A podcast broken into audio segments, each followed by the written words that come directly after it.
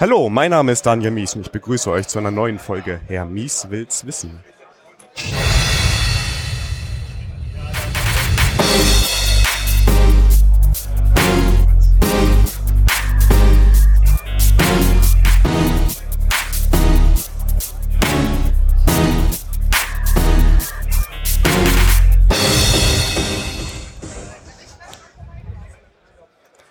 Heute live aus dem Sendezentrum auf dem 34C3 und mein Gast ist die Paula. Hallo Paula. Hi, guten Morgen Tim.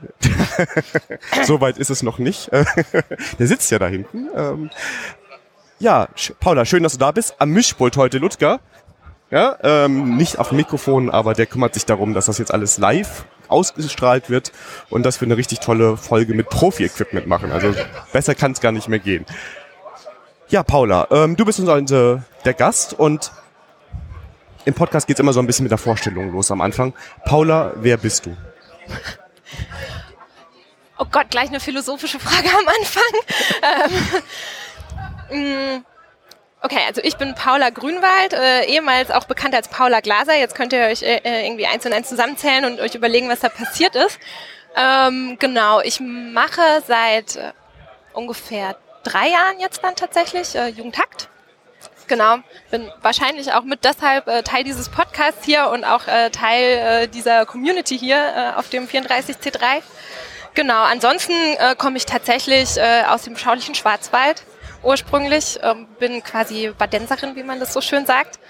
Ähm, und habe so einen Hintergrund in äh, Medieninformatik, habe ich mal studiert so ein bisschen und äh, dann habe ich Medien in der Bildung studiert, weil ich irgendwie gemerkt habe zwischendrin, Ach so, also irgendwas mit Sinn wäre halt geil, ne? Also so, man kann ja schön und gut, ich habe so ein bisschen in so einer, ähm, wie sagt man, äh, in dem in Online-Shopping mal gearbeitet und ähm, da hast du irgendwann halt so das Gefühl, ja, so Sinn macht das halt irgendwie alles jetzt nur so mittelfiel.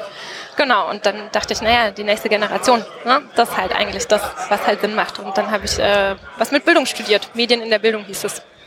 Genau. Und bin so auch ein bisschen dann bei Jugendhack gelandet am Ende. Ansonsten, wer bin ich noch? Also so frische 20, nee, ähm, bisschen älter. 21. ähm, genau, vielleicht. Und ähm, äh, was mache ich in meiner Freizeit? Filme gucken, auf dem Sofa rumhängen tatsächlich. Wir hatten es gerade davon, äh, dass ich, glaube ich, immer sehr aktiv wirke, wenn ich auf so Veranstaltungen bin, aber eigentlich hänge ich ziemlich viel auf Sofas rum. Das macht mir ziemlich viel Spaß.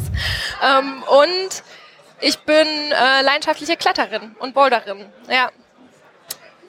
Also bei Paula muss man schon mal dazu sagen, ich greife jetzt ein bisschen vorweg. Ja.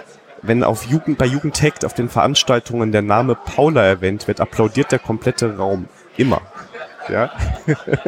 naja, es, es hat nachgelassen, muss man sagen. Es hat, es hat ein bisschen nachgelassen. Frechheit, das werden wir ändern im nächsten Jahr. Aber da kommen wir ja noch drauf, was ja. nächstes Jahr alles auf uns wartet. Also du bist gar keine richtige ITlerin, aber du bist quasi mitten in dieser IT-Welt mit unterwegs. Ja, kann man so sagen. Ja. Und ähm, bevor ich es vergesse, du bist auch bei Twitter erreichbar, richtig? Ja, genau. Da heiße ich Rinja. Ähm, das ist relativ einfach zu merken, das ist das Ende von Kai Pirinha. Ich hatte nämlich mal die Idee mit zwei Freunden zusammen, dass ähm, wenn mal irgendwann beruflich alles schief geht, dann machen wir halt eine Kai Pirinha Bahn auf und nennen uns Kai Pi und Rinja. Cool. Nicht so besonders kreativ. Ich dachte, ihr trinkt dann nur noch Kai Pirinha. ja, vielleicht. vielleicht, ja, je nachdem, wie gut es läuft, ja. Wir haben schon eben erwähnt, wir sind heute auf dem 34C3, dem 34. Chaos Communication Congress. Und heute ist Tag 1. Wie findest du es bisher? Schön, groß, krass, weitläufig. Ähm, ich finde, ich mag unsere Assembly sehr. da halte ich mich auch die meiste Zeit auf. Ähm, genau, die ist irgendwie, ist tatsächlich wirklich ein, ein schönes Wohnzimmer geworden. Und nicht nur ein Wohnzimmer, auch noch eine Küche und auch noch ein Jugendzimmer und auch noch eine Werkstatt und auch noch ein Esszimmer. Also wir haben irgendwie so eine, so eine Wiki-Packer-WG gegründet und die hier auf dem Kongress aufgebaut. Ähm, und das mit richtigen Möbeln. Also das ist jetzt nicht nur gesagt, dass sich das wie ein Wohnzimmer anfühlt. Nein, das ist ein Wohnzimmer. Es ist ein Wohnzimmer, ja. Und ansonsten finde ich es wie immer irgendwie, erstmal hat man so einen totalen Overkill, ne? Ist halt total geflasht von allem, was irgendwie so blinkt, von all den Geräten, die man irgendwie überall entdeckt, von all den Leuten, die man wieder trifft, ähm, von dem Programm, den Vorträgen, aber auch der, also der Location. Ich finde die, also ein bisschen vermisse ich Hamburg schon und da bin ich wahrscheinlich auch nicht ganz alleine. Die Teppiche und irgendwie, dass das alles so dicht beieinander war, aber diese große Glashalle ist halt schon echt der Burner, finde ich. Gerade nachts, ne? Vor allem wenn da so ein nachts, bisschen äh, Nebelmaschine läuft und ganz viele Lichter an sind und alles. Also Genau. Schwer in Worte zu fassen, oder? Ja, genau. Wir müssen es ja ein bisschen beschreiben für die Zuhörer, ne? Die sehen das ja wahrscheinlich nicht. Ähm, die, diese Glaskuppelhalle, das muss man sich vorstellen wie so ein Hangar für Flugzeuge, aber aus Glas. Und dann stehen da auch noch ein Haufen echte Bäume drin. Und es gibt irgendwie einen riesen Teich davor und alles ist angestrahlt. In der Mitte steht äh, eine Rakete und es gibt abgefahrene Lichtinstallationen und es sieht einfach so super futuristisch aus, als wäre man mit so einem Raumschiff irgendwie in Leipzig gelandet oder so. Und ähm, das passt irgendwie ja auch ganz gut zum Kongress. Wie gefällt dir sonst Leipzig so als Standort? Ich, also von der Erreichbarkeit von Berlin her ist es natürlich, äh, naja, es ist auch nicht so viel schlechter als Hamburg, stimmt. Ähm, ansonsten finde ich äh, finde ich es gut, das hier äh, im Osten auch zu machen tatsächlich. Das finde ich finde ich ein schönes Statement irgendwie zu sagen, wir wir gehen hierher, wo sonst ja wahrscheinlich auch gar nicht so super viel ist und ähm, genau, das finde ich ziemlich cool.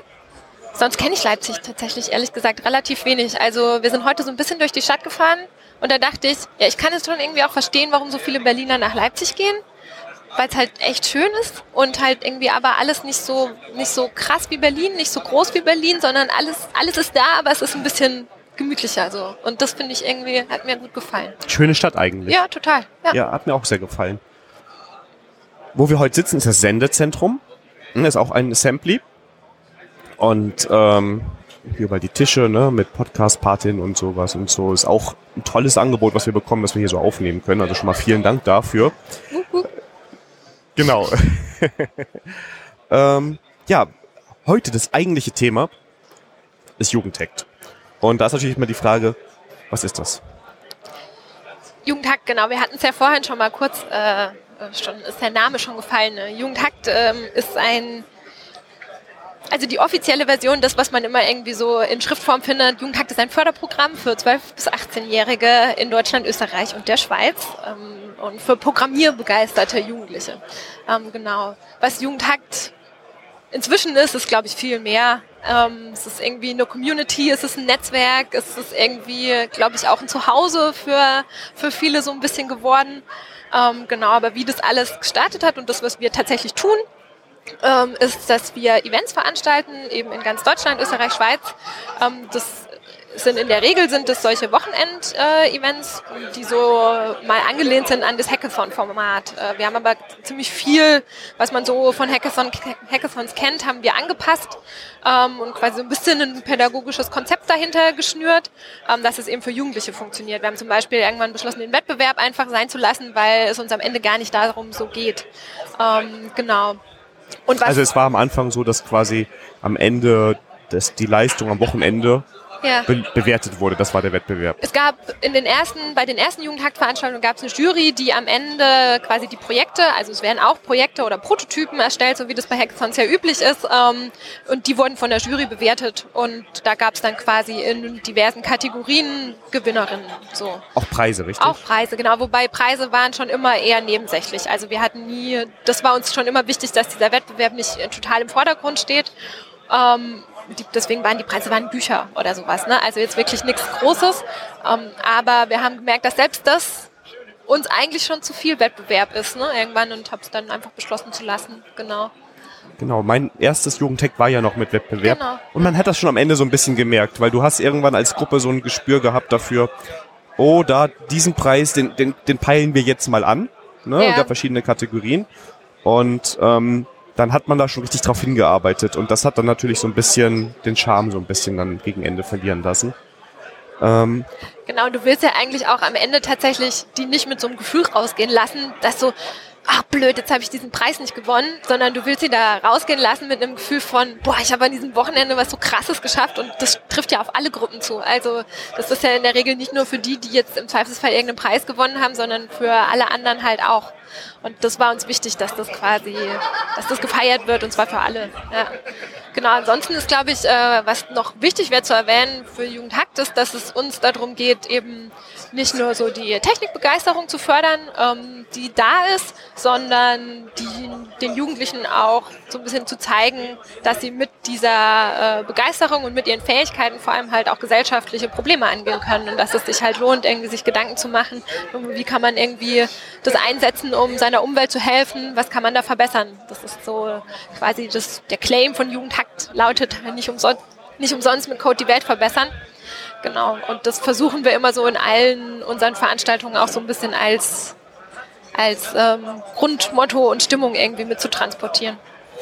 Wie kann sich das jetzt der Hörer vorstellen? Ist das so, gebt ihr Themengruppen vor oder gibt es ein großes Thema für den ganzen, für das ganze Wochenende?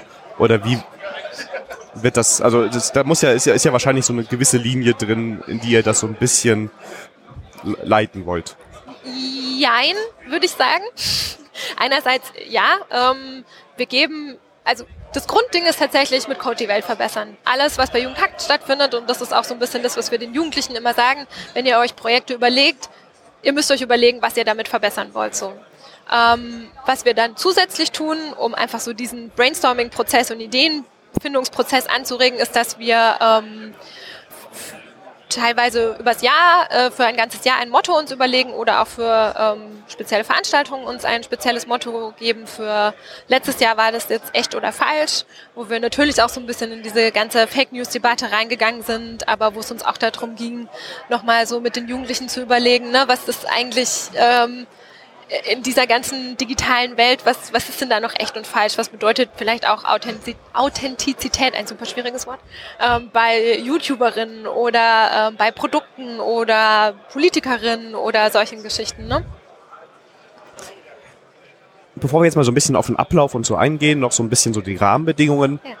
Wer macht denn Jugendtech? Ist das nur der Verein oder gibt's da noch mehr drumherum? Es gibt tatsächlich keinen Jugendhakt e.V. Ja. Es gibt einen äh, Open, Open Knowledge Foundation Deutschland e.V. Okay. Genau, das ist äh, der Verein, für den ich arbeite und ähm, eben Jugendhakt hauptberuflich machen darf.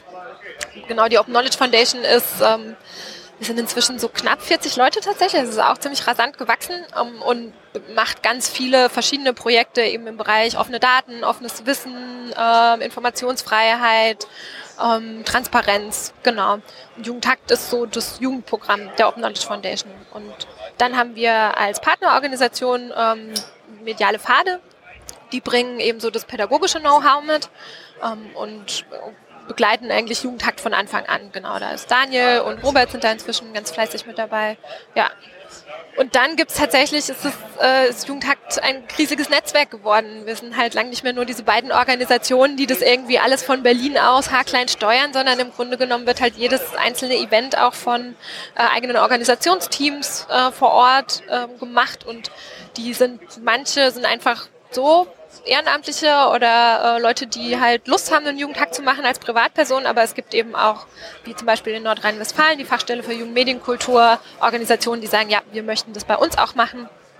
Genau, oder das äh, Verschwörhaus in Ulm, das sind auch super aktive Leute, die äh, während ihrer Jugendhackzeit noch einen Hackspace und Macspace gegründet haben, der von der Stadt finanziert wird und wo sie jetzt Jugendhack machen können und so. Also da entstehen auch ganz viele tolle Sachen. Genau. Und es gibt ja auch teilweise ein bisschen was, glaube ich. Ne? Also es gibt, glaube ich, in NRW so dieses Hallo Welt Projekt, was so im Groben ist. Ich versuche es in einfachen Worten zu sagen, so ein Hackathon in ganz kleinen einzelnen Orten, wo man mal so für Jugendliche was macht.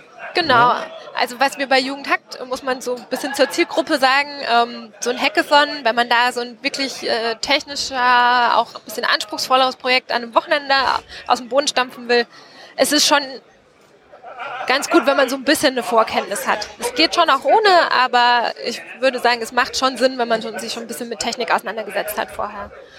Und uns war aber immer klar, okay, wir müssen aber auch eigentlich den Schritt vorher noch mit abdecken. Ne? Also wir haben jetzt erstmal einen Ort geschaffen für die Jugendlichen, die schon technisches Interesse haben, die sich das im Zweifelsfall irgendwie daheim schon draufgeholfen haben, die irgendwie im Informatikunterricht halt total unterfordert sind oder so. Und das funktioniert auch total gut. Also die fühlen sich bei uns ja auch alle sehr wohl. Aber eigentlich wollen wir noch mal eins drunter anfangen, weil wir halt auch sehen, dass da Bedarf ist. Und das ist eigentlich die Idee hinter Hello World. Und wir sind total froh, dass das die Fachstelle dann im Grunde äh, aufgegriffen hat und äh, jetzt dieses Jahr da äh, echt verschiedenste tolle Workshop-Konzepte erarbeitet hat, da in NRW durch die Gegend getourt ist, alles getestet hat, echt mit ganz mit einem ganz tollen Team da ähm, richtig gutes Zeug auf die Beine gestellt hat. Und ich meine, das machen wir bei Jugendhakt halt auch. Also ähm, wir veröffentlichen immer alles. Also auch das Hackathon-Konzept von Jugendhakt haben wir verschriftlicht und veröffentlicht und mit Hello World wird das gleiche Mitte Januar passieren. Äh, da waren die jetzt ganz fleißig und haben ganz viel aufgeschrieben, sodass eben all die Sachen, die sie jetzt entwickelt haben, auch von anderen Leuten übernommen, angepasst, äh, bei sich durchgeführt werden können. Genau. Sehr schön. Ähm, und wenn man das Ganze unterstützen möchte, ich sag mal, wenn jetzt eine Firma dazuhört oder jemand in der Firma arbeitet, die sowas gerne unterstützt, das geht auch, oder? Dann kann man mit euch in Kontakt treten und sagen, wir sagen nicht nein, es sei denn, ihr kommt von der Waffenindustrie, dann sagen wir nein. ähm, nee, wir haben, wir, wir haben schon so ein, äh, so ein paar ethische Richtlinien, was so, was so, was Geldannahme angeht, aber, ähm, aber prinzipiell freuen wir uns tatsächlich über jede Unterstützung, weil Jugendhakt, ähm, was wir bisher noch nicht geschafft haben, ist so eine mehrjährige Finanzierung. Ich glaube, werden wir auch nie, aber vielleicht auch nicht schlecht, aber ähm, genau, wir freuen uns tatsächlich immer, wenn man uns supportet und das kann man, wenn man auf unsere Webseite geht, jugendhack.org, da ist oben so ein roter Button, da steht unterstützen drauf, ist eigentlich relativ simpel, ne? Und dann landet man halt auf so einer Better Place Seite und kann uns ein bisschen Geld rüberwachsen lassen. Ähm, wenn es halt um größere Firmenspenden geht, dann gerne in Kontakt kommen und dann äh, gucken wir, was wir irgendwie machen können. Genau. Immer ja. her mit dem Geld. War doch jetzt Weihnachten, alle Firmen haben viel Geld. Ähm, was ja auch geht, wir kommen nachher nochmal auf die Mentoren, aber man kann ja auch quasi mit Manpower ein bisschen helfen, wenn man sagt, ich unterstütze, dass es meine Mitarbeiter als Mentoren helfen. Das geht auch, genau. Ähm, das, also uns freut es vor allem, wenn dann die Mentoren dafür ähm, irgendwie auch ein bisschen frei bekommen nochmal. Äh, das finden wir ganz cool. Ähm, was aber tatsächlich dann nicht funktioniert, ist, wenn man da seine Leute hinschickt und die dann äh, recruiten lässt zum Beispiel oder sowas. Da sagen wir halt dann klipp und klar, nee, Jugendtakt ist nicht eine Berufsmesse oder so, sondern äh, wir wissen, dass wir eine wahrscheinlich sehr begehrte Zielgruppe bei uns haben, aber wir möchten denen halt einen Raum bieten, wo es äh, ganz dezidiert eben nicht um Leistung geht, sondern ähm, wo die an ihren Ideen schrauben können und sich mit Gleichgesinnten vernetzen können und ähm, genau, wo es einfach nicht darum geht, den nächsten Praktikumsplatz aufzutreiben oder so. Du hast schon eben erwähnt, Jugendtech ist ja an mehreren Orten in Deutschland. Wo überall war das denn dieses Jahr? Wir Meine Frage. Ja, naja, das, das, das kriege ich noch hin. Okay. Naja, so viele sind es tatsächlich noch nicht. Nee, wir waren ähm, in Ulm, wir waren in Köln, wir waren in Hamburg, wir waren in Halle und wir waren in Frankfurt. Genau, das waren die fünf äh, Städte-Events. Dann haben wir immer noch das Hauptevent in Berlin, genau. Und dann haben wir Linz und Zürich, das sind quasi unsere Schweizer und Österreicher Außenposten. Und ihr seid nicht nur auf diesen Kontinent gebunden, richtig?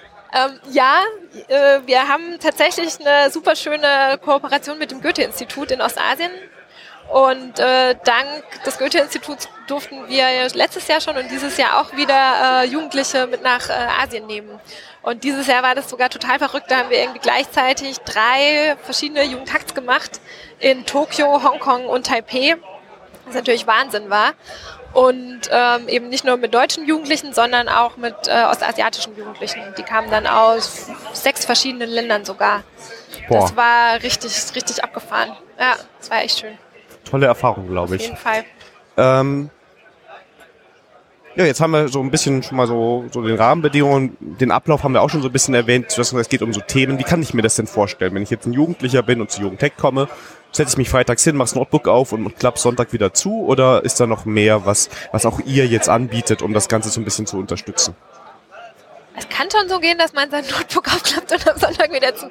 Nee, aber ähm, das hat schon auch einen ähm, gewissen Ablauf, genau. Also was wir, wir können ja Freitag mal anfangen, genau. genau. Man, man, kommt Freitag rein ähm, und dann ist man erstmal so ein bisschen überfordert, weil man kennt ja wahrscheinlich noch niemanden und dann wird man aber erstmal im besten Falle begrüßt, auch von sehr netten Mentorinnen und Mentoren, die dann mit einem ins Gespräch kommen. Ähm, dann gibt's eine offizielle Begrüßung und äh, ein bisschen Input. Wir laden uns auch immer wieder spannende Leute ein, von denen wir denken, dass die gerade zu so gesellschaftlichen Themen was zu sagen haben, was auch spannend für die Jugendlichen sein könnte. Und mit, wenn dann der Kopf richtig voll ist, dann gibt's noch mal ein bisschen Pizza und dann geht man los ins Brainstorming. Und das äh, clustert sich so meistens nach ein paar Themenräumen, einfach, dass man mal so einen Anker hat. Das sind dann oft Dinge wie Bildung, ähm, Umwelt, Überwachung, ähm, genau, aber eben auch unsere Themen, äh, Mottos, wie jetzt zwischen, äh, zwischen den Zeilen hatten wir in Berlin oder ähm, echt oder falsch. Genau, und dann überlegt man sich, auf welchen Themenraum man Lust hat und dann geht man da rein und das ist dann so ein bisschen ein moderiertes Brainstorming und überlegt sich am Ende eine Projektidee, die man gerne umsetzen möchte in einem Team oder auch alleine. Die Projektideen werden dann alle vorgestellt vor der gesamten Gruppe und dann hat man noch mal ein bisschen Zeit, sich zu überlegen, welchem Team man sich denn jetzt zuordnen möchte. Aber was uns halt ganz wichtig ist, kommt dieser ganze Prozess ist selbstgesteuert von den Jugendlichen. Also wir sind, wir bieten den Raum und den Rahmen und die Mentorinnen helfen sozusagen, sind so ein bisschen Geburtshelferinnen bei der Ideenfindung vielleicht auch, aber ähm, die Jugendlichen sollen eigentlich schon, das muss von ihnen kommen, ne? Ähm, sowohl die Ideen als auch die Gruppenfindung. Und im Grunde genommen geht's dann am Samstag richtig los und dann wird halt hart gecodet bis teilweise mitten in die Nacht rein. Oder länger. Oder länger, genau. Ähm, und man lernt halt ganz viele Dinge und äh, meistens von den Mentorinnen und Mentoren die im Grunde immer da sind und auch so eine Gruppe begleiten ähm, und mit der zusammen äh, versuchen, das Projekt zu entwickeln. Man hat dann sozusagen auch immer Ansprechpartner. Meistens gibt es dann auch noch ein paar Vorträge nebendran, wenn man sich dann irgendwie mal zwischendrin denkt, pff, mein Kopf raucht und bei dem Problem komme ich gerade eh nicht weiter, dann komm, ich setze mich jetzt mal kurz in den Vortrag, weil das interessiert mich oder so. Genau. Und am Sonntag gibt es dann eine Abschlusspräsentation. Da kann man dann seine Eltern und Freunde und alle möglichen Leute einladen und dann zeigt man, was man sich eben ausgedacht hat und wie man es umgesetzt hat und was man vielleicht auch für Probleme hatte und so. Und das ist äh, für uns immer total schön, weil man dann halt äh, erstmal gesammelt sieht, was da überhaupt mal wieder abgefahrenes entstanden ist an so einem Wochenende. Und äh, ich glaube, für die Jugendlichen ist es halt auch total toll, weil sie sich äh, den sehr wohlverdienten Applaus abholen können. Der, genau. Was sind denn das für Projekte? Hast du so ein paar, wo du sagst, vielleicht dieses Jahr oder insgesamt, an die du gern zurückdenkst, die da so rausgekommen sind? Ähm, die sind natürlich alle toll, aber man hat ja immer so ein, zwei, wo man so denkt, boah, die Idee, die war schon. Ja, also zum Beispiel dieses äh, ja in Berlin gab es so eins, wo super viele Leute, inklusive mir, gedacht haben, so, ja Mann, also das hätte ich halt wirklich so gerne. Wann kann ich das irgendwie warum kann ich es noch nicht zu Weihnachten kaufen? Ähm, das waren die Vibra Boots. Ähm, das waren quasi Schuhsohlen, äh, die äh, vibrieren wenn, äh, und dich dadurch navigieren. Also das heißt, du hast eine Fußmassage und brauchst nicht auf dein Handy gucken, wenn du dich irgendwie in einer neuen Stadt bewegst, sondern dein linker Schuh vibriert halt, wenn du nach links laufen sollst und dein rechter Schuh und so weiter. Und äh, fand ich halt super schlau, ne? Und dann haben die halt tatsächlich irgendwie so ein bisschen so vibrierende Schuhsohlen gebaut. Ähm, dann gab es aber zum Beispiel auch, ähm, was ich auch super spannend finde, ist, wenn die Jugendlichen anfangen, sich so mit größeren Datenmengen zu beschäftigen oder so. Ähm, es gab welche, die in Frankfurt so mit Twitter, also mit der Twitter-API gearbeitet haben und dann geguckt haben, was man mit Machine Learning da alles bauen kann, haben dann irgendwie ähm, vergleichen dann zum Beispiel deine Tweets mit den Tweets von äh, Politikerinnen und geben dir aufgrund der ähm, Themen, die sozusagen bei dir auftauchen und bei den jeweiligen Politikerinnen äh, eine Wahlempfehlung solche Geschichten haben die irgendwie da draus gebaut. Finde ich natürlich auch super spannend. Und das und, an einem Wochenende, ne? Und das an einem Wochenende, ja, ja. Also ein Tag im Grunde genommen, wenn man es genau, ein genau. Tag und eine Nacht. Ja, genau. Ähm, dann gibt's vielleicht so ein paar Klassiker aus der Jugendhackgeschichte, ähm, kann man das ja fast schon nennen. Ähm, sind äh, Tree File, würde ich sagen. Ähm, das war so das ist ein Projekt von äh, drei ganz süßen Zwölfjährigen gewesen, die ähm, tatsächlich einfach auch noch gar nicht so viel Erfahrung hatten, ähm, aber einfach eine super schöne Idee hatten und äh, dann einen tollen Mentor, der ihnen geholfen hat, das Ding umzusetzen. Die haben einen Baum gebaut, also ein, ein Modell gebaut, ähm, was wo ein, ein, ein WLAN-Router in einem Baum hängt sozusagen und man bekommt das WLAN aber nur an, indem man äh, auf einem Fahrrad, was darunter steht, quasi so lange in die Pedale tritt, bis genügend Strom erzeugt wird, um damit eine Pumpenanlage zu betreiben, die wiederum den kleinen Garten wässert, der dann da noch irgendwelches Essen produziert. Und wenn der genügend Wasser hat, dann geht dein WLAN an. Boah. Das war quasi die Idee. Und ähm, das haben sie tatsächlich dann in so einem kleinen zuerst in so einem kleinen Lego-Modell umgesetzt und tatsächlich dann aber äh, irgendwann auch in echt und in groß. Ja. Also nach dem Wochenende ist es nicht so, dass die Projekte irgendwie vergessen werden. Also kann man wahrscheinlich davon ausgehen, einige Projekte ja. überleben das Wochenende nicht so wirklich, aber Es gibt auch Projekte, die länger dann bleiben. Ja, total. Also ähm, genau, TreeFi ist so ein Beispiel auf jeden Fall. Ähm, die haben, die durften das dann einfach auf Einladung von dem deutschen ähm, Gewerkschaftsbildungswerk, genau heißt es, glaube ich, ähm, durften die das dann in groß nochmal nachbauen. Es gab Germany Says Welcome, äh, eine Gruppe von Jugendlichen, die 2015 gerade zu dem Peak dieser Flüchtlingsdiskussion haben die gesagt, wir bauen jetzt eine Willkommens-App für Flüchtlinge. Haben das in Köln damals gemacht und äh, Politikerinnen sind darauf aufmerksam geworden und haben dann gesagt, das wollen wir haben und wir wollen das fördern, dass die das bauen für uns. Und am Ende war tatsächlich äh, Welcome to NRW dann die äh, offizielle oder ist eigentlich immer noch die offizielle Willkommens-App für Geflüchtete in Nordrhein-Westfalen und das ist natürlich auch super schön. Wo dann die äh, Flüchtlinge, also diejenigen, die da mit der App arbeiten, sehen können, wo sie Informationen bekommen oder Hilfe, wenn sie gewisse Fragen haben, wenn genau. ich das richtig verstanden genau, habe. Ne? Genau, also es ist so, es ist tatsächlich hauptsächlich eine, eine Informations-App für die Geflüchteten, was so öffentliche äh, Dienste und solche Geschichten angeht. Ja. Und es kommen ja aber auch noch immer so, ich will das jetzt nicht falsch sagen, relativ einfache Dinge. Ne? Also wir haben, glaube ich, Teilnehmer, die sehr ähm, sehr viel schon können, ja. die schon sehr lange, auch die schon viele Jugendtexts mitgemacht haben, auch mehrere im Jahr. Und es gibt welche, die das erste Mal dabei sind. Also auch da ist die Spanne dann sehr breit. Gibt es auch was, wo du dran zurückdenkst, wo du sagst, also Street Fighter war vielleicht so ein Beispiel, wo jemand hinkam und wenig konnte und auf einmal blüht da jemand auf? ja, äh, das auf jeden Fall. Ich meine, ich glaube, es passiert eigentlich fast immer. Es ist halt, ähm, also TreeFi war jetzt technisch ja auch nicht so wahnsinnig anspruchsvoll. Ne? Das, die haben halt so ein bisschen dieses Lego Mindstorms schlau zusammengebaut und dann mit so einem kleinen Motor noch oder so. Ähm, die Idee war natürlich das, das was richtig super war. Ne?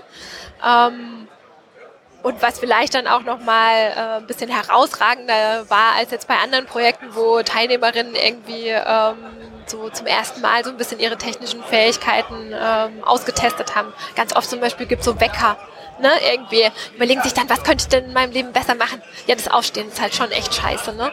Also irgendwas muss man an diesem Aufstehen mal verbessern. Und ich kann es total verstehen, weil mir geht es ja auch so. Also ich finde die Projekte auch meistens total gut. Ähm, genau, und dann bauen die sich halt irgendwie einen Wecker mit Feature und der kippt dann Wasser über dich oder ist besonders laut oder macht halt irgendwas ganz Abgefahrenes so und die, am Ende blühen die ja auch an sowas auf. Also so, ich glaube, das ist dann auch ähm, es ist so ein bisschen egal, man muss sich halt hinter so einem gemeinsamen Ziel ne, vereinigen und man muss sich halt natürlich so ein bisschen dann überlegen, was, was will ich denn damit dann machen am Ende. Ich glaube, das ist das Wichtige. Genau. Also jeder findet da was. Ne? Also auch diejenigen, die noch nie programmiert haben, kommen in den Gruppen irgendwie unter und dann ja. macht man, ich mache jetzt mal in Anführungszeichen nur eine Webseite zum Beispiel. Aber das ist dann für einen selber schon ein ganz tolles Ergebnis, was man noch nie gemacht hat. Und auf einmal ist das im Internet zu sehen. Ne? Also Klar, hallo, ich meine, an einem Tag eine Webseite. Eben. Ja, was muss denn, also du hast schon ein bisschen erwähnt, die Jugendlichen, also so, so überhaupt gar nichts wissen, ist vielleicht nicht so gut, gerade fürs erste Jugendtakt. Aber welche Fähigkeiten müssen die haben? Wie viele Programmiersprachen muss der Jugendliche können, der mitmacht? Fünf oder sechs? Man kann es echt nicht so pauschal sagen, weil wir schon alles hatten. Also ähm, wir hatten auch Jugendliche, die wirklich noch gar nichts konnten und die dann da bei Jugendhakt wirklich total aufgeblüht sind äh, siehe Tree Fight zum Beispiel. Wir hatten aber auch äh, schon Jugendliche, denen es total schwer fiel, ähm, die aber schon super viel konnten. Ne? Also es ist so, man kann das gar nicht so pauschalisieren. Ähm, was aber auf jeden Fall wichtig ist, ist, glaube ich, ganz viel Neugier und der Wille, einfach auch sich mit anderen irgendwie auszutauschen. Das sollte schon da sein. Ähm, der Wille, in einem Team zu arbeiten und gemeinsam was zu bauen. Ich glaube, dann findet man nämlich auch seine Rolle. Und was aber prinzipiell schon von Vorteil ist, ist, wenn man, wenn man ähm, so ein bisschen ein technisches Grundverständnis schon hat, wenn man vielleicht schon weiß, was eine Schleife ist oder wenn man irgendwie schon mal ein bisschen mit einem Arduino rumgebastelt hat oder äh, mit einem Raspberry Pi oder irgendwie und wenn es irgendwie schon ist, dass man ein paar Minecraft-Mods geschrieben hat oder äh, mit Scratch schon länger irgendwelches Zeugs macht oder so. Also ich glaube, so, so ein bisschen diese Grundprinzipien schon mal kennengelernt zu haben, das ist schon, das ist schon echt gut, wenn man das vor Jugendtag schon mal gemacht hat. Genau. Weil das natürlich sehr dicht ist an so einem Wochenende alles. Also man hängt da ja dann wirklich irgendwie, naja, wie viel sind es dann so 48 Stunden aufeinander? Das ist schon, schon auch ganz schön, ganz schön krass so. Genau. Und ähm Alter hast du schon gesagt, von 12 bis 18 eben. Ja. Was ist mit Hardware? Braucht man ein hippes Notebook oder wie macht ihr das? Nee, brauchst gar nichts. Also was bei also was uns bei Jugendhakt auf jeden Fall immer mega wichtig ist, ist, dass alle mitmachen können und dass äh, es eigentlich keine Rolle spielt, wie viel Geld man hat oder welchen Hintergrund man hat oder ist eigentlich komplett scheißegal. Ähm, wir gucken immer, dass wir genügend Notebooks haben für die Leute, die Notebooks brauchen zum Beispiel. Ähm, wir gucken immer, dass wir genügend Hardware haben für alle Leute, die irgendwas mit Hardware machen wollen. Wir gucken immer, dass ähm, diejenigen, die sich zum Beispiel auch nicht leisten können, irgendwie sich ein Zugticket zu kaufen, weil dann, weiß keine ich, Köln oder so halt doch irgendwie zu weit weg ist. Ähm, die bekommen dann das Geld von uns auch erstattet, wenn sie das möchten. Wir gucken, dass das Wochenende selber für sie ähm, auch so kostengünstig wie möglich ist. Also wir erheben eine kleine Teilnehmerinnengebühr, die wir aber auf Wunsch oder auf Nachfrage auch erlassen, wenn es nicht anders geht. Ähm, genau, also da muss man uns einfach nur sagen, hey, sorry, ich kann nicht und dann ist das alles okay. Muss jetzt nicht erzählen, warum. Ähm, weil uns einfach wichtig ist, dass die Leute mitmachen können, wenn sie möchten. Genau. Und ihr sorgt auch ein bisschen dafür, dass es ein möglichst diverses Umfeld ist, richtig? Wir versuchen das, ja. Es ist natürlich, wer sich einmal so in dieser Tech-Welt rumtreibt, der weiß auch, dass das gar nicht so leicht ist, äh, weil das natürlich ist das halt äh, weiß und männlich dominiert. Das brauche ich, glaube ich, irgendwie niemandem erzählen. Ähm, uns ist es natürlich ein, ein Anliegen und ein Herzenswunsch, dass sich das irgendwie ändert. Ne? Ähm, dass man da einfach auch mehr Mädchen fördert, mehr Frauen sieht. Äh, wir versuchen da ganz viel irgendwie über Role Models zu arbeiten, über Sprache, ähm, auch über dieses, dass wir so ein bisschen weggehen von dem Leistungsding und mehr sagen, hey, du hast Spaß oder äh, willst du irgendwas ausprobieren, ne? Dann, dass man irgendwie gerade Mädchen fühlen sich davon tendenziell eher abgeschreckt. Ähm, und da sind wir, versuchen wir ganz viel zu tun. Ich würde sagen, unsere Mädchenquote ist auch okayisch mit so 20 Prozent, aber natürlich bei weitem nicht da, wo wir sie gerne hätten. Um, Genau. Was wir, worüber wir uns auch immer super freuen, sind Mentorinnen. Also gerade wenn es um Role Models geht, äh, ist natürlich, äh, freuen wir uns über jede Frau, die sagt so, hey ja, ich habe Bock und ich will hier was zeigen und so, weil wir einfach auch glauben, dass das wiederum andere ermutigt, dann äh, so einen Weg weiterzugehen. Also wir wissen auch von wissenschaftlich sogar, habe ich ja geschrieben, ne? ich habe so eine wissenschaftliche Analyse zu Jugendhack gemacht, so bin ich da ja erst gelandet. Und da habe ich unter anderem herausgefunden, dass die Mentoren Vorbilder sind. Ne? Dass die äh, Jugendlichen natürlich sehen, okay, krass, äh, man kann halt in diesem technischen Umfeld auch ziemlich cool sein und äh, ich identifiziere mich danach viel mehr mit dem, was es eigentlich heißt, Programmiererin oder Programmierer zu sein. Ähm, und gerade in dem Bezug ist es natürlich dann noch mal schöner, wenn man Mentorinnen hat, äh, die dann gerade für die jungen Mädchen einfach auch schöne Vorbilder sein können. Genau.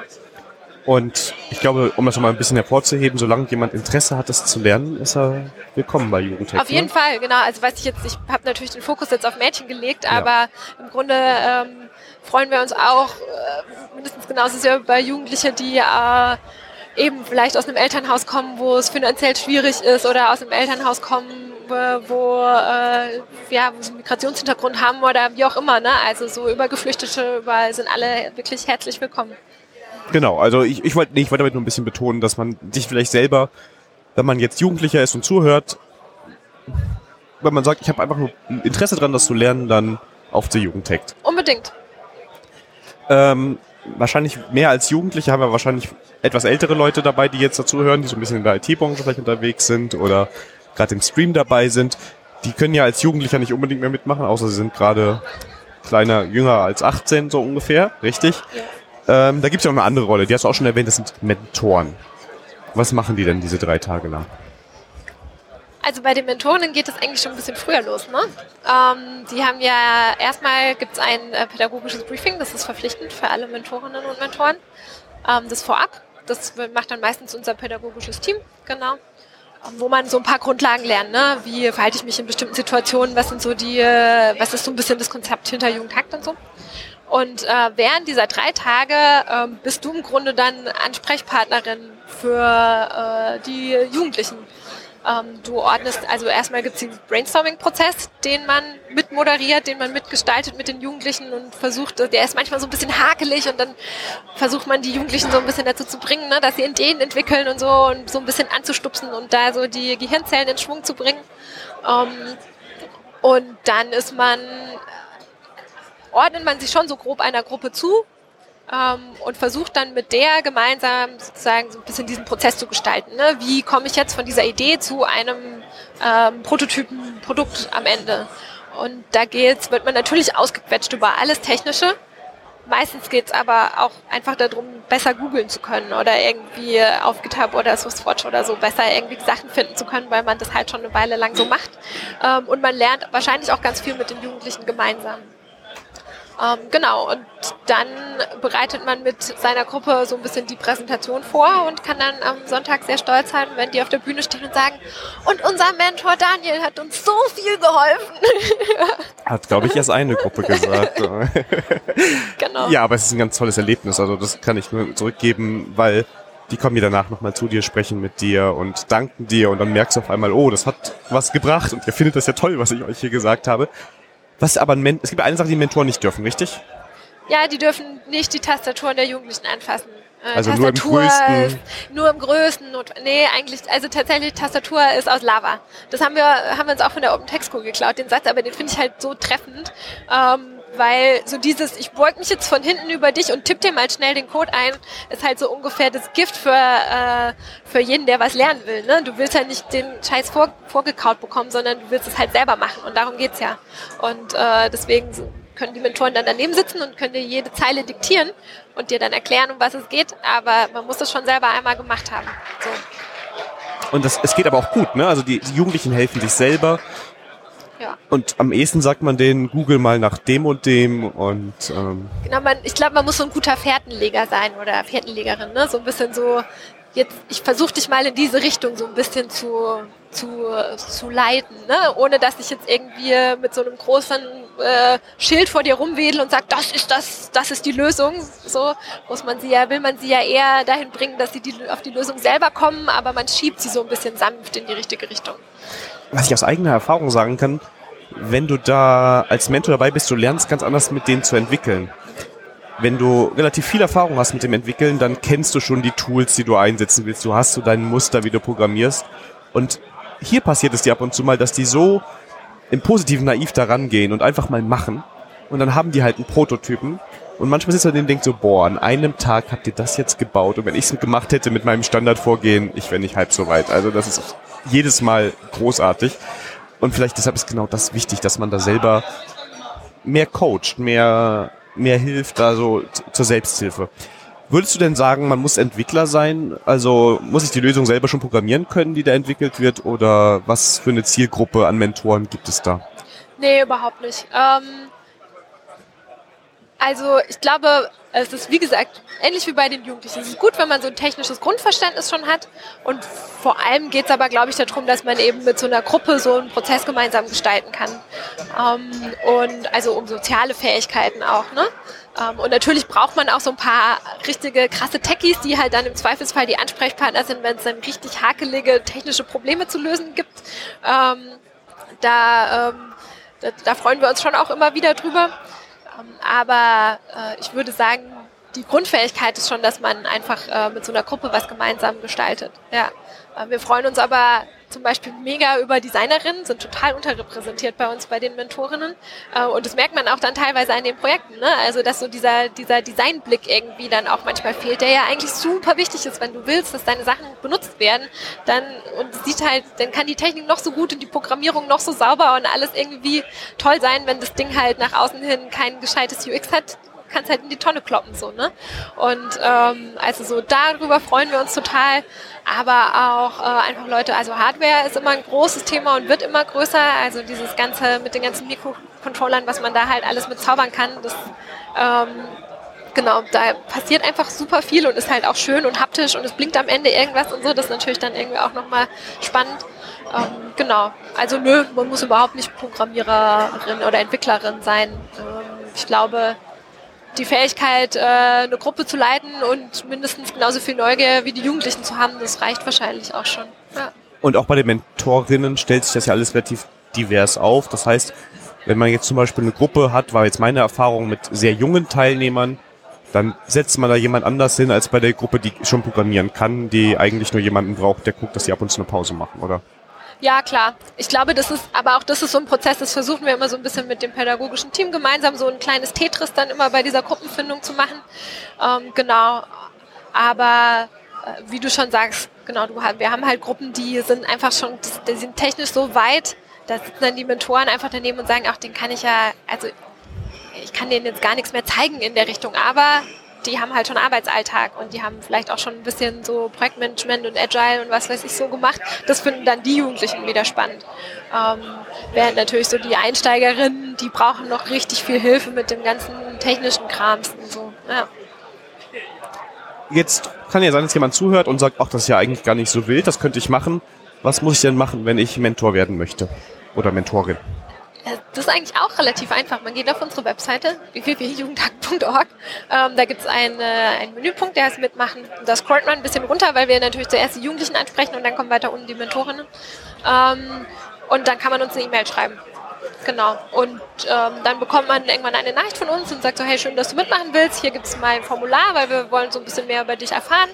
Und äh, wir melden uns dann, wenn es wieder auf ein Event zugeht. Und äh, dann, wenn wir Mentorinnen Bedarf haben, dann ähm, genau melden wir uns, wenn es auf ein Event zugeht.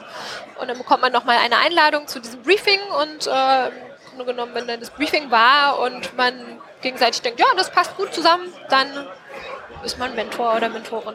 Ja. Und dann braucht man dieses Wochenende, das sollte man schon komplett Zeit haben. Also es sind schon sehr ja. lange Tage dann, muss man ganz ja. ehrlich sagen. Ich empfehle immer den Leuten, nehmt den Montag dann nach Urlaub. Unbedingt. Ja, wenn es ähm, irgendwie geht. Ja. ja, weil also ich selber, ich mache nie die Nacht durch. Ne? Meine Gruppen ja. Ne? Und du kommst am nächsten Morgen sagst, und was alles passiert? Oh, alles neu, okay. Aber trotzdem, es ist schon sehr anstrengend, ne? Ja, man wird halt ausgesaugt. Also ich glaube, ja. das ist so ein bisschen, was, was die Mentorinnen meistens sagen, so, ich bin so platt, Paula, die saugen mich aus. Ich muss mein ganzes Wissen aus den hinterletzten irgendwie Ecken noch rauskramen, irgendwie, ne? Ähm, und dann ist man natürlich auch platt, ja. Ähm, genau, also so von dem her, wenn man es irgendwie einrichten kann, ist der, ist der Montag frei haben schon ganz gut. Und tatsächlich ist es halt auch, äh, wir werden auch immer wieder gefragt, ja, ich kann dann aber an dem Samstag nicht oder so. Ähm, es ist schon auch gerade für den Gruppenprozess gut, wenn man wirklich äh, versucht, das ganze Wochenende mit dabei zu sein. Ähm, wir verstehen es natürlich, keine Ahnung, wenn jetzt äh, Mentor oder Mentorin irgendwie ein kleines Kind daheim hat, dann können die natürlich nicht bis nachts um zwölf oder eins irgendwie noch da sitzen und mit den Jugendlichen coden. Da ist dann auch okay, wenn man dann irgendwie mal um acht oder, oder sechs oder so nach Hause geht und dann muss man halt gucken, dass man irgendwie jemand anders findet, der dann mitbetreuen kann oder so. Aber es macht schon Sinn, dass man das ganze Wochenende da ist, wenn es geht. Ja. Also auch da kann man dann miteinander sprechen und das Klar. kann man dann bei der Anmeldung direkt reinschreiben, wenn es da was zu beachten gibt und dann. Genau. Jetzt ist ja dieses Jahr jetzt quasi rum. Ne, dieses Jahr ist kein Jugendtag mehr. Naja, auf der Assembly ist so ein bisschen Jugendtag, aber nee, kein, kein offizielles. Kein offizielles. Ähm, was erwartet uns denn nächstes Jahr so? Das ist ein bisschen auch immer ein Blick in die Glaskugel, ne? weil wir halt, wie ich schon gesagt habe, wir sind halt immer von Jahr zu Jahr müssen wir unsere Finanzierung neu auftreiben. Das heißt, wir können immer noch nicht hundertprozentig sagen, was 2018 alles passieren wird. Was aber auf jeden Fall passieren wird. Äh, es wird ähm, äh, Köln wird es auf jeden Fall wieder geben. Es wird auf jeden Fall auch wieder Ulm geben, Frankfurt. Also wir versuchen all die Events, die wir jetzt schon haben, auf jeden Fall auch zu halten. Wir werden jetzt bei den Hackathon-Events nicht groß wachsen. Das wollen wir nicht. Wir werden so ein bis zwei neue im Jahr, haben wir uns jetzt gesagt, können wir irgendwie wuppen, aber mehr, mehr geht einfach auch nicht von unseren Ressourcen. Ihr braucht ja mal ein Team auch vor Ort eigentlich. Das ist ja das ist am genau, einfachsten dann. Ne? Genau, ne? und du und dieses Team wird halt dann immer erstmal auch so, gerade im ersten Jahr natürlich auch nochmal von Berlin begleitet, also äh, in der Regel von mir. Ähm, ich habe dann mit den jeweiligen Organisatorinnen einfach äh, viel Kontakt, äh, wöchentliche Calls und erzähle denen alles über Jugendhakt. Man muss ja irgendwie dieses Wissen dahin transferieren, so genau. Und das ist uns halt auch wichtig, dass irgendwie, wenn Jugendhakt draufsteht, dann soll das halt auch drin sein. Also jedes Event hat natürlich seine eigene, so seine eigene Identität, aber, ähm, aber so viele Grundsachen müssen dann da irgendwie nochmal noch mal klar sein, so genau. Und das, äh, da, das ist eine Art von Qualitätsmanagement bei uns sozusagen und was uns halt super wichtig ist. Ja. Was ich eben gerade nicht noch erwähnt habe, was ich aber unbedingt noch erzählen wollte und was ich unglaublich faszinierend finde, sind diese Gruppen von Jugendlichen und auch von Mentoren, die quasi von Jugendtakt zu Jugendtakt wandern, richtig? Ja, wir haben so einen kleinen Wanderzirkus. Ja. So ein paar also, Gesichter siehst du jedes Mal, ja, oder? Ja, ja, ja. Ähm, ich, das meinte ich vorhin. Ich glaube, für, für manche ist Jugendhakt halt so ein bisschen auch wie ein Zuhause. Also so dieses äh, Gefühl von Einsamkeit, wenn man irgendwie da so in der Schule sitzt und nie, niemand anders hat irgendwie so das gleiche Interesse wie man selber und man denkt sich, was mache ich denn hier und ich bin so voll schräg und irgendwie hab niemanden und dann kommst du halt zu Jugendtakt und auf einmal hört man halt ständig, oh Gott, endlich sind hier normale Leute so, ne? Und ähm, das ist, glaube ich, für viele auch super befreiend und natürlich auch mega die schöne Erfahrung. Und entsprechend bilden sich da auch Freundschaften und dann besucht man sich gegenseitig und dann äh, ist da so ein Wanderzirkus. Dann hast du so wirklich Jugendliche, die von einem Event zum anderen ziehen, Mentorinnen, die vom einen Event zum anderen ziehen. Ähm, genau, es ist halt ein bisschen eine Community. Das ist auch schön, finde ich voll gut. Ja, ja ist so eine kleine Familie. Also Auf für mich Fall. war das nach meinem ersten ja. Jugendtech, ich war vom ersten Jugendtech unglaublich geflasht. Ja weil die Gruppe damals super viel geschafft hat und das auch toll gemacht hat und ich habe denen eigentlich nur so ein bisschen agil beigebracht, wie man das macht. Und Programmieren, eine Frage oder so ist mal gewesen, wo ich ein bisschen helfen musste, die konnten das alles schon. Aber auf der Rückfahrt war eine Teilnehmerin, die da mit mir im Zug saß und genau das erzählt hat, was du gesagt hast, wie wichtig ihr das ist. Und sie, die dann Angst haben, dass sie gar nicht angenommen werden beim nächsten Mal. Und so, hoffentlich kann ich wieder dahin. Das ist für mich das eine Mal im Jahr wie Weihnachten. Ne? Ähm, oder wie Kongress halt, ne? Also ja. ist ja auch so. Ja, auch das haben wir immer wieder gehört. Jugendhakt ist ein bisschen wie Kongress so. Ein kleines, kleines Jugendlichen-Kongress eigentlich. Ja. Und um mal die, die Älteren raushängen zu lassen, es ist auch extrem harmonisch, finde ich immer. Also es gibt immer so kleine Konflikte hier und da. Ja. Aber ähm, den großen Streit um die Programmiersprache der Wahl, was das Beste ist, hört man eher selten. Ne? Ja, das, äh, das sagen wir aber auch ganz, ganz explizit, dass wir das nicht wollen. Ne? Ja, das ist auch. ich glaube, das ist so. Ähm, ich habe das Gefühl, wir haben da so einen ganz guten Umgang damit, ne? wie man, äh, wir haben Code of Conduct zum Beispiel und ähm, wir versuchen auch den Mentorinnen, äh, bei der Mentorinnenauswahl darauf zu achten, dass es halt Leute sind, die das auch mittragen, wo wir das Gefühl haben, die können das auch mittragen. Und da äh, gibt es zum Beispiel im Briefing auch so einen, einen Punkt, wo der, der dann heißt irgendwie sowas wie, ähm, genau, es gibt halt keine schlechten Programmiersprachen. Jeder kann halt das, was er kann. Und damit kann man auch viel machen. Ne? Also auch JavaScript kann was. Natürlich. Oder weiß ich nicht. Also Programmiersprachen-Bashing ist halt einfach fehl am Platz. Ja. Oder wenn du halt, ich, manchmal hat man ja so ein schlechtes Gewissen, wenn man seinen Rechner aufklappt und dann ist da Windows drauf oder so. Und das ist halt einfach auch Blödsinn, ne? Man kann halt auch mega krasses Zeugs mit einem Windows-Rechner machen, so. Und ich glaube, das ist das, was wir immer bei Jugendhakt versuchen, so da so eine äh, sehr willkommene Atmosphäre zu schaffen, ne? wo man sich nicht dafür irgendwie schämen muss, weil man jetzt nicht das krasseste, neueste Equipment hat, wo man aber halt auch aufgehoben ist, wenn man, wenn man keine Ahnung, über Serverkonfigurationen und äh, künstliche Intelligenz sprechen will oder so, ne? Weil das halt die Themen sind, die einen gerade beschäftigen. Genau, da kann man sich so seine Insel suchen und ja. alle sind willkommen. Also genau. ähnlich wie beim Congress, All Creatures are Welcome. Paula, wir sind jetzt einmal so durch den, Kong äh, durch den Kongress, wollte ich schon sagen, durch Jugendtech so, so durchgehetzt. haben wir irgendwas vergessen, was wir noch unbedingt erwähnen müssen? Aber wir haben so viele Sachen vergessen. Ne? Jugendhack kann man denken, kann ja stundenlang darüber irgendwie reden. Ähm, wir haben zum Beispiel vergessen, Hello World geht weiter. Das ist voll die gute Nachricht. Hello World in Nordrhein-Westfalen geht weiter nächstes Jahr. Und ähm, wir planen irgendwie ganz viele Dinge, wie man Jugendhack noch äh, größer machen kann, aber nicht mit mehr Events, sondern wie man zum Beispiel das schaffen kann, dass man äh, wie so in Art kleinen Hackerspaces oder so, ne, so kleine Jugendhack-Labs oder so, wo man, cool. wo die sich dann regelmäßiger treffen können. So, das ist irgendwie eine Sache, wo wir schon lange dran rumüberlegen und hoffen, dass das irgendwie 2018 ähm, vielleicht auch Realität wird. Und ähm, genau, wenn das ist vielleicht auch ein Aufruf. Wenn ihr noch Ideen habt, was man mit Jugendhakt alles Cooles machen kann, dann äh, schreibt uns und äh, meldet euch bei uns. Wir freuen uns immer, wenn es irgendwie, wenn es coole neue ja, Ideen und Input gibt. Genau. Ja. Und kommt vorbei, macht einfach mit. Ich glaube, man kann, das ist wie Kongress, ne? Du kannst halt irgendwie viel drüber reden, aber am Ende muss man halt einfach hinkommen und sich's mal angucken, weil man kann das immer, äh, dann fühlt man erst, wie es ist so. Ja. Und jeder findet seinen Platz da, ne? Also ja. da wollten wir das ja auch mit diesen Skills so ein bisschen, sowohl für die Jugendlichen als auch die Mentoren. Ja, ich habe noch was ganz Wichtiges vergessen. Es gibt nämlich nicht nur Mentorinnen, die technisch helfen, wir haben auch einen Riesenbedarf an Helferinnen eigentlich immer. Also gerade bei dem großen, zum Beispiel Jugendtakt-Event in Berlin, gibt es halt so viele Aufgaben, die haben jetzt erstmal nichts damit zu tun, dass man irgendwie Programmiersprachen können muss oder die Jugendlichen in den Gruppen begleiten, sondern halt weiß ich nicht alles, von Aufbau bis hin zu Infodesk und äh, irgendwie Lightning Talks anmoderieren und solche Sachen. Gibt es ganz, ganz viele Aufgaben und wir freuen uns halt immer, wenn Leute auch sagen, ja, ich habe Bock, irgendwie sowas bei euch zu machen, weil ich das halt cool finde und da dabei sein möchte. So, genau. Also auch als Helferinnen und Helfer seid ihr alle herzlich willkommen. Ja. Kann man auch mal reinschnuppern und dann gucken und sich überlegen, ob man Mentor werden will, zum Beispiel oder so. Ja. Sehr schön, sehr schön. Jetzt haben wir aber dann alles gedacht Immer noch nicht. Wahrscheinlich, noch nicht. wahrscheinlich lege ich meinen äh, jetzt den Kopfhörer gleich hin und denke, shit, jetzt habe ich doch Startet die. Aufnahme wieder. Nee, ähm, aber ich glaube, wir haben das ganz, Wenn wir wir, zu haben schon viel- viel, wir haben schon viel abgedeckt. Ja, Also Paula, wenn wir zu viel vergessen haben, dann machen wir einfach irgendwann eine zweite Folge. wir können irgendwann eine zweite Folge machen, ja. Genau, Fortsetzung. Ja, ähm, ja, dann sind wir schon durch. das ging schnell. Ja, ne? Also es war jetzt fast 50 Minuten. Wow. Ich dachte die ganze Zeit so, never ever kriegen wir das voll. Naja, okay. Also wir können noch mal so lange reden, aber lass uns mal vorher anfangen. Wer bist du? Also ja, ähm, wenn euch das jetzt alles gefallen hat, also gerade für die Leute, die jetzt das erste Mal hören, vielleicht im Stream, ihr könnt ähm, dem Podcast folgen bei Herr Mies, das ist der Twitter-Handle. Da wird alles angekündigt, die Domain ist mies.me und da wird auch die Folge heute oder morgen, also auf jeden Fall in den nächsten Tagen mal veröffentlicht. Dann kann man das Ganze abonnieren auf den üblichen Wegen. Und wir freuen uns über jede Rückmeldung und jedes Feedback.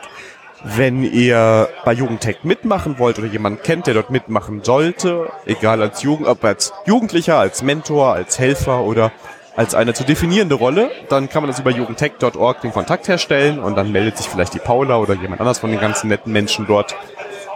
Ja, das war's gewesen. Die nächste Folge, Herr Mies will's wissen, gibt's in zwei Wochen. Nee, nicht gar nicht wahr, das ist ja gar keine reguläre Folge. Die gibt's am 3. Januar. Das ist nämlich wieder immer jeder zweite Mittwoch und da ist, da geht's um Webkompatibilität. Ähm, da geht's quasi darum, wie man es schafft, dass Webseiten in jedem Browser und überall gut aussehen. Und da hat Mozilla was Tolles gemacht und da habe ich ähm, Genau das richtige Thema, um restverkatert von Silvester irgendwie noch auf der Couch zu verbringen. Ich glaube, es wird eine schöne Folge, ja. ja. Paula, vielen Dank für deine Zeit. Dankeschön. Ich hoffe, bald sehen wir uns wieder hier im Podcast. Den Hörern danke ich auch fürs Zuhören und ähm, ja, bis zum 3. Januar oder mal schauen, wann die nächste Folge kommt. Tschüss. Ciao.